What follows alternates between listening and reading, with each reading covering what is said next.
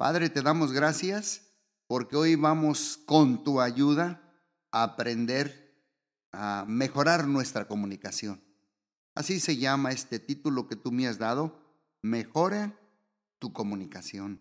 Y con tu ayuda lo voy a hacer, porque la comunicación es un arte.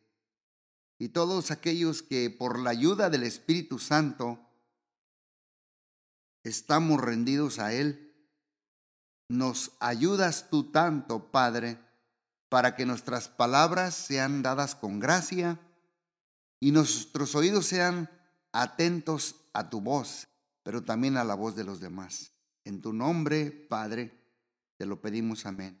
Así como escuchó esta palabra de introducción, de oración, pidiéndole a Dios su guianza, tema se llama Mejore su comunicación. Y para esto, primero tenemos que ver cuáles son las causas para poderla mejorar de la comunicación negativa. Yo creo que usted ya se dio cuenta que todos fuimos creados para relacionarnos con los demás, porque este fue el deseo de Dios, no solo que disfrutemos una relación con Él, sino que también desarrollemos y experimentemos vínculos genuinos con otras personas, sobre todo con el cónyuge, con los hijos, con los vecinos, con los empleados, con los trabajadores, con los hermanos, con los de la iglesia, a donde quiera que vayamos. Es necesario experimentar vínculos genuinos con todas estas personas. ¿Usted recuerda la reacción de Adán cuando Dios lo buscó en el jardín?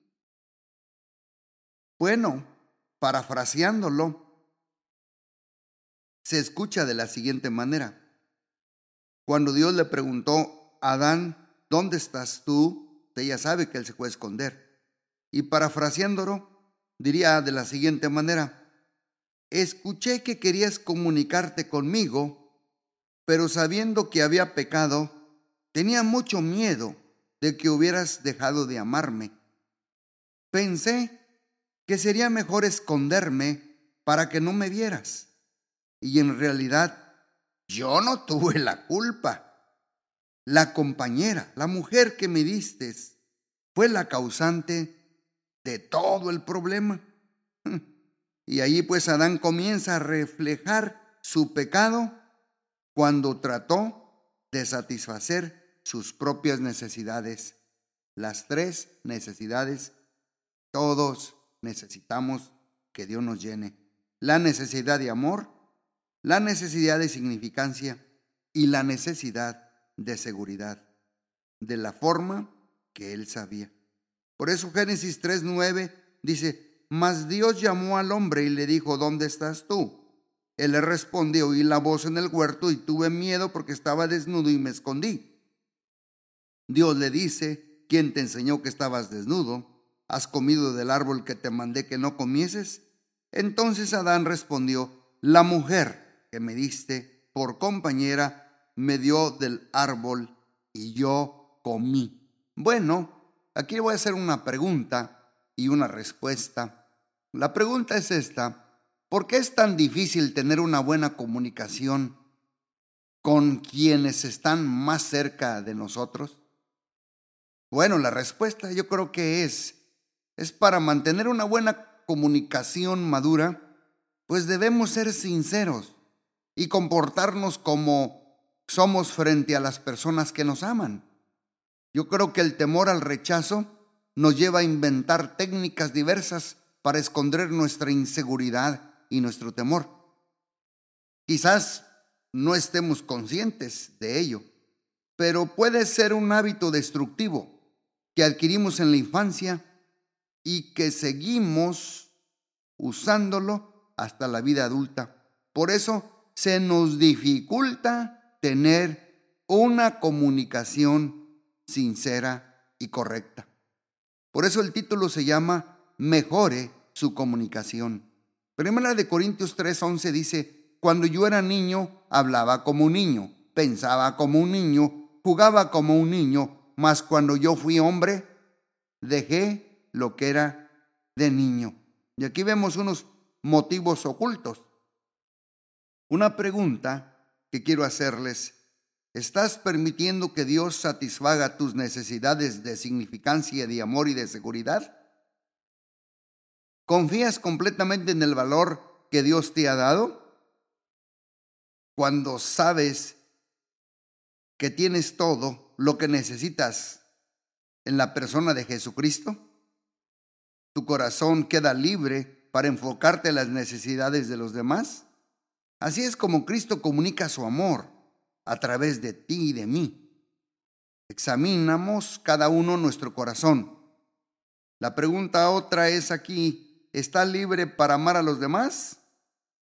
¿O sigues en esclavitud provocando satisfacer primero tus necesidades egoístas, siguiendo tus planes secretos? Jeremías 17:9 dice, Engañoso es el corazón más que todas las cosas y perverso. ¿Quién lo conocerá? ¿La gente me amará? Si escondo mis errores, pensamos muchas veces, si oculto mis sentimientos, si me veo bien, si soy popular, si doy regalos, si halago a los que me rodean, y si siempre estoy dispuesto a ayudar, ¿la gente me amará? Otra pregunta aquí es, ¿Me sentiré importante? Si niego mis fracasos, si aparento superioridad, si domino, si juzgo, si critico a los demás, si condeno los errores de los demás, si me conduzco bien, si llamo la atención o impresiono a mis semejantes? Otra frase es, ¿estaré seguro si acallo o aplaco mis temores? Si niego mi enojo si huyo de los conflictos, si opaco la verdad, si limito mi confianza y si ahuyento la vulnerabilidad y si pongo condiciones y sobre todo, si mantengo el control de todo. Mira lo que dice Filipenses 2, 3 al 5. Nada hagáis por contienda o por vanagloria, antes bien con humildad, estimando cada uno a los demás como superiores a él mismo, no mirando cada uno por lo suyo propio, sino cada cual también por lo de los otros. Haya pues en vosotros el sentir que hubo también en Cristo Jesús. Y ya sabemos cuál fue el sentir que hubo en Cristo Jesús. Se despojó y se hizo siervo. Otra cosa aquí es aparentar lo que no somos. Ya que mi meta es aparentar ser perfecto, sabiendo que no lo soy, será mejor evitar la comunicación. Fíjate bien, todos estos son raíces, es los orígenes, la etiología de una mala comunicación. Por eso el tema es aquí, mejore su comunicación. No quiero que la gente se entere de mis ansiedades, de mis temores, de mi dolor emocional, de mi ira, de mis luchas, de mis tormentas y de mis fracasos. Aunque las siguientes actitudes son mecanismos de defensa, que sirven para evitar que nos vean tal como somos, nunca, escúchenme bien, podremos escondernos de Dios. Nunca. Mira lo que dice Jeremías 23, 24. ¿Se ocultará alguno, dice Dios, en escondrijos que yo no lo vea? ¿No lleno yo, dice Jehová, el cielo y la tierra? ¿A dónde me oiré de tu presencia? Wow. No tiene caso hablar de este tema. Muchas veces pensamos para aparentar lo que somos. Dicemos, no, es que no tiene caso hablar del tema. ¿Para qué empezamos una discusión? Mejor no. Yo puedo arreglarlo esto solo. No quiero preocuparla. No quiero preocuparte. No me gusta hablar de mis problemas. Mi familia nunca habló de estos temas. Los trapos sucios se lavan en casa. Quizás soy demasiado sensible. Mejor no hablemos. El sentido del humor también es otra forma de evadir los temas delicados. A fin de cuentas, dicen, no soy una persona extrovertida. Puras excusas, ¿verdad? Se supone que las mujeres son más expresivas que los hombres, así es que, pues, ¿para qué hablar? Dicen algunos hombres. Esto es aparentar lo que somos. ¿Y cuál es el meollo del asunto? Bueno, para ser una persona que comunica con más amor, tiene que cambiar, tenemos que cambiar nuestro sistema de creencias básicas. Y, si deseamos desarrollar entonces las relaciones más cercas y más sinceras, pero nuestras emociones aún necesitan ser afirmadas por lo demás, el tipo de comunicación que yo y tú vamos a tener será egocéntrica e, y también no será sincera. Aquí hay una creencia errónea. Creo que no valgo nada y me siento inútil. Tengo miedo de que otros me conozcan como realmente soy, porque me rechazarán y me harán a un lado. Bueno, las consecuencias de este racionamiento, de esta creencia errónea, son baja autoestima, apatía, amargura, egoísmo, inseguridad, ira, resentimiento, orgullo, etcétera, etcétera.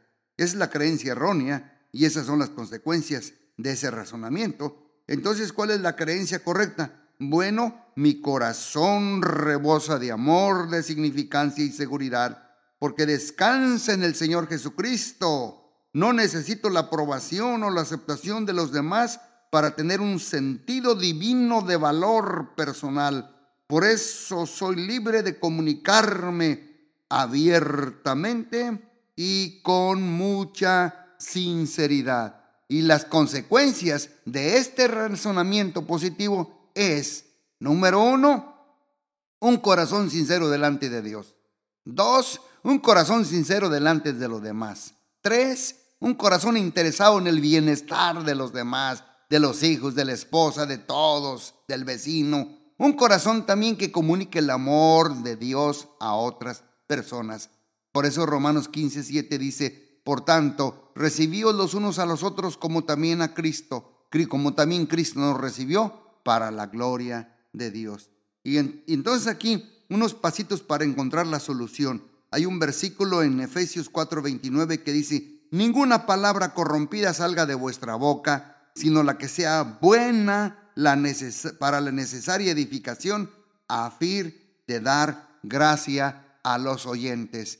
Yo le invito en su casa que usted estudie Efesios capítulo 4. Efesios capítulo 4, desde el verso 1, 2, 3, 4, 6, 7, 13 hasta el 32.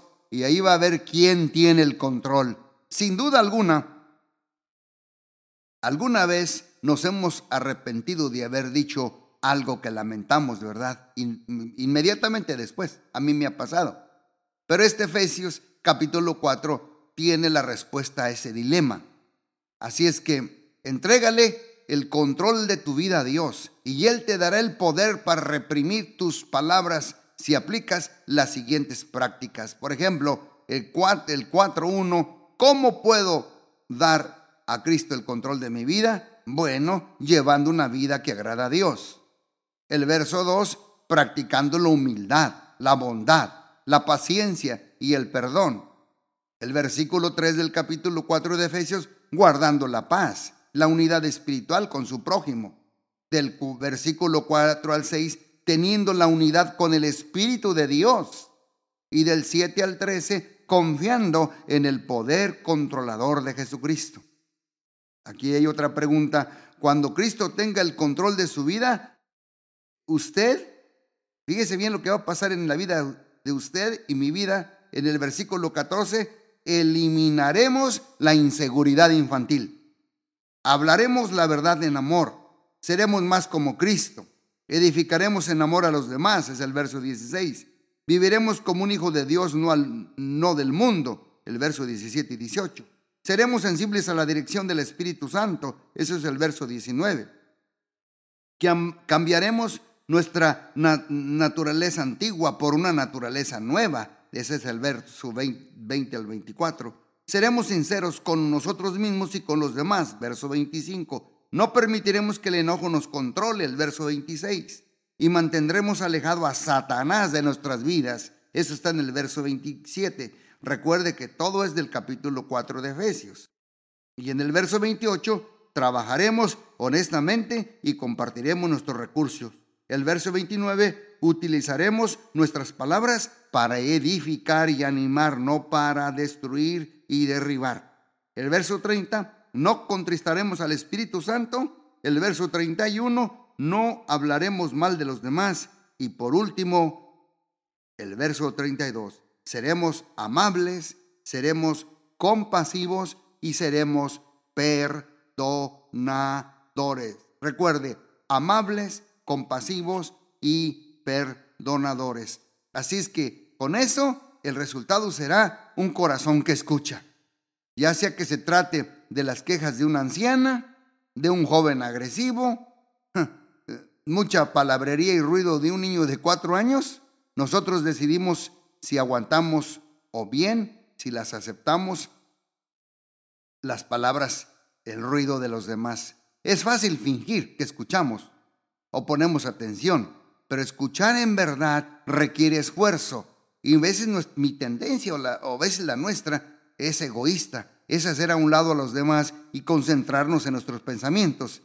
Así es que no perdemos en nuestra mente meditando, recordando, pensando en lo que vamos a decir enseguida. Eso es hasta falta de educación. pero cuando entendemos que con frecuencia Dios se comunica con nosotros a través de la palabra de los demás y que los demás a través de las nuestras, entonces el corazón desea escuchar con atención. Y la mejor manera de ser escuchado o escuchada genuinamente es aprendiendo a escuchar a Dios. Por eso Proverbios 1.5 dice, oirá el sabio y aumentará el saber, y el entendido adquirirá consejo. Escuche la voz de Dios. Para escuchar la voz de Dios tenemos que creer que Dios nos ama y desea comunicarse con nosotros. Ahí está Jeremías 31.3. Jehová se manifestó a mí hace ya mucho tiempo, diciéndome, con amor eterno te he amado, por tanto te prolongué tu misericordia. Para escuchar la voz de Dios debemos leer, estudiar y meditar constantemente la palabra viva de la palabra de Dios. Por eso Isaías 55:11 dice, así será mi palabra que sale de mi boca. No volverá a mí vacía, sino hará lo que yo quiero y será prosperada en aquello que yo le envíe.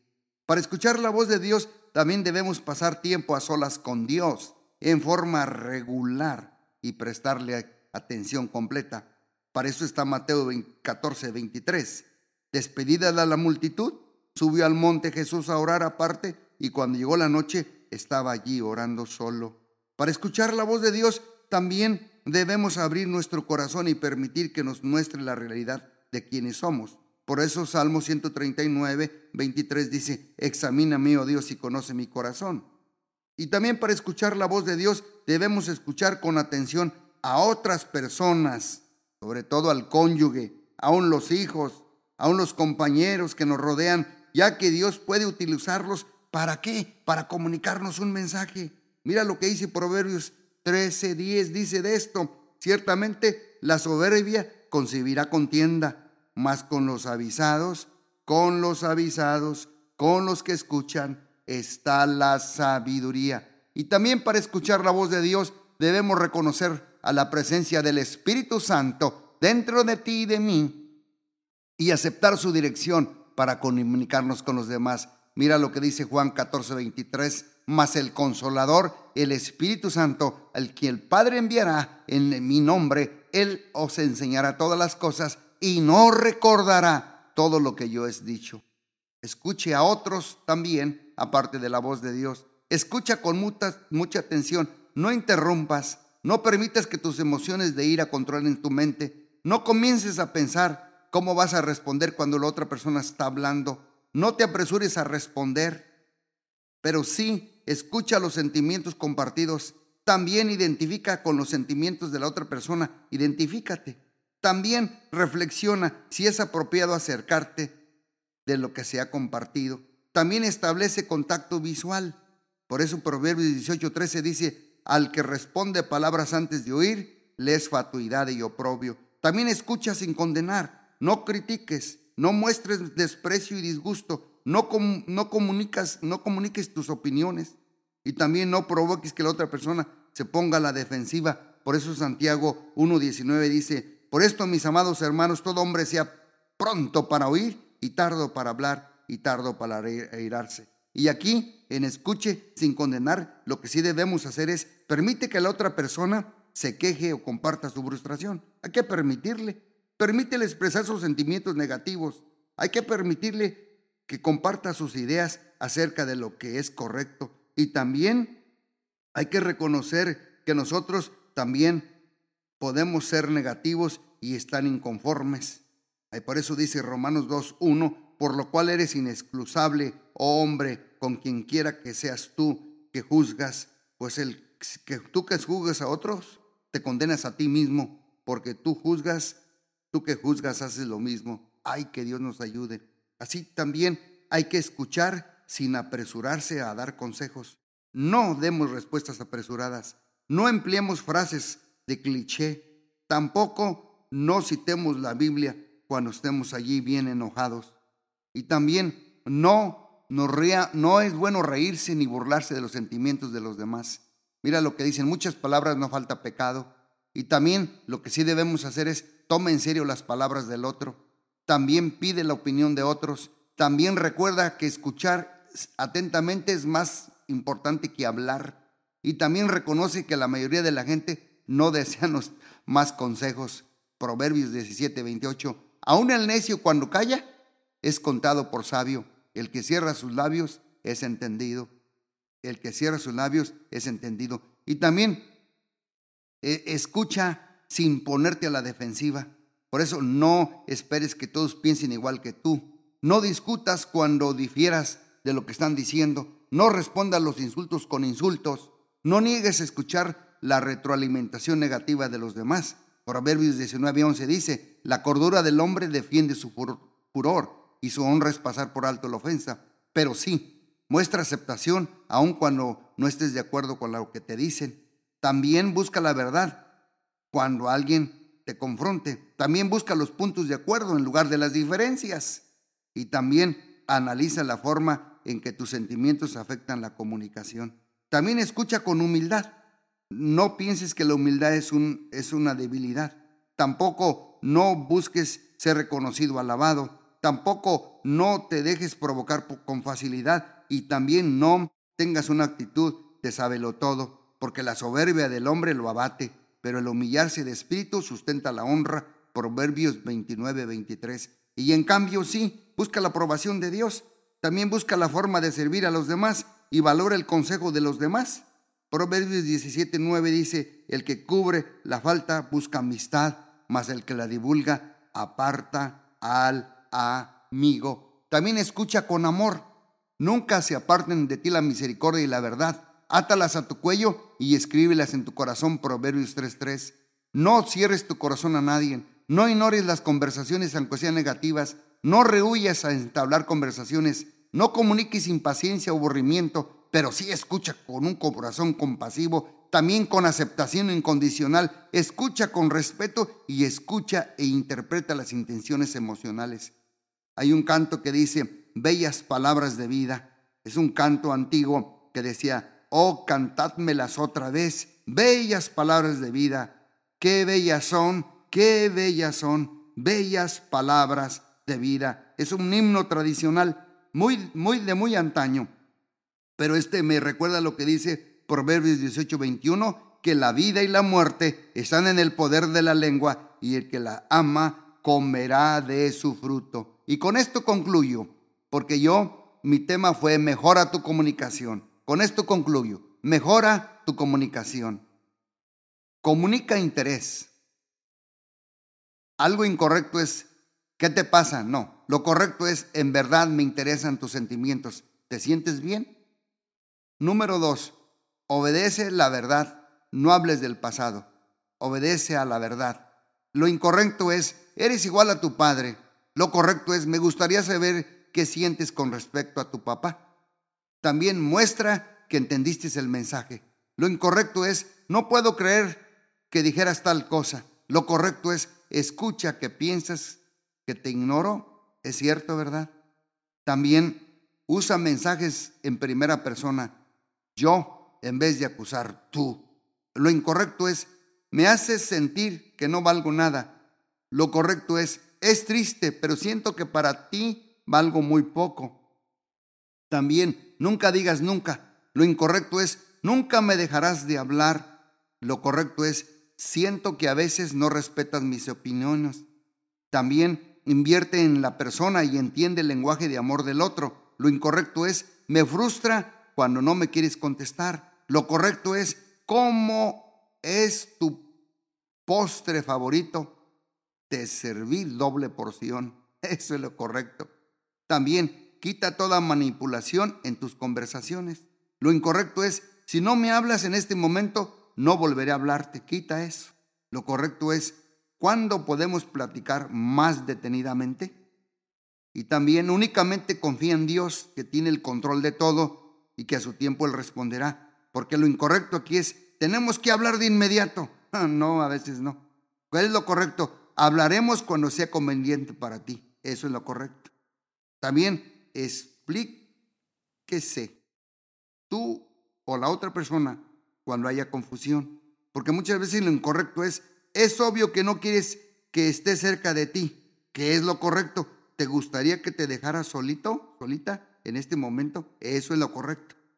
También evita las discusiones. Lo incorrecto es, difiero totalmente con tu forma de pensar. Entonces, ¿qué es lo correcto? Ayúdame a entender la razón por la que tomaste esa decisión. Eso es lo correcto. Y la última, elimina las expectativas irreales. Lo incorrecto es, tengo derecho a exigir que cambies. Entonces, ¿qué es lo correcto, pastor? Lo correcto es, te amo y estoy comprometido totalmente contigo. Esto es mejorar tu comunicación. Mejore tu comunicación. Padre Celestial, yo te pido que tú nos ayudes, porque sin tu ayuda no vamos a poder. Porque tú eres el único que puedes ver el origen, la raíz las causas, la etiología de este problema de no podernos comunicar sana y funcionalmente. Ya las vimos. Ayúdanos a atesorar, a aprender, a aplicar, a poner en práctica, a entender lo que acabamos de escuchar para mejorar nuestra comunicación. Te lo pido por el bien, Señor nuestro, nuestra relación contigo para escucharte mejor y escuchar a los demás, la relación con nuestros cónyuges, con nuestros hijos, con nuestros vecinos, con nuestros amigos, con la iglesia y con todo el mundo de los demás. En el nombre poderoso de Jesús te doy gracias. Amén, amén y amén. Dios les bendiga.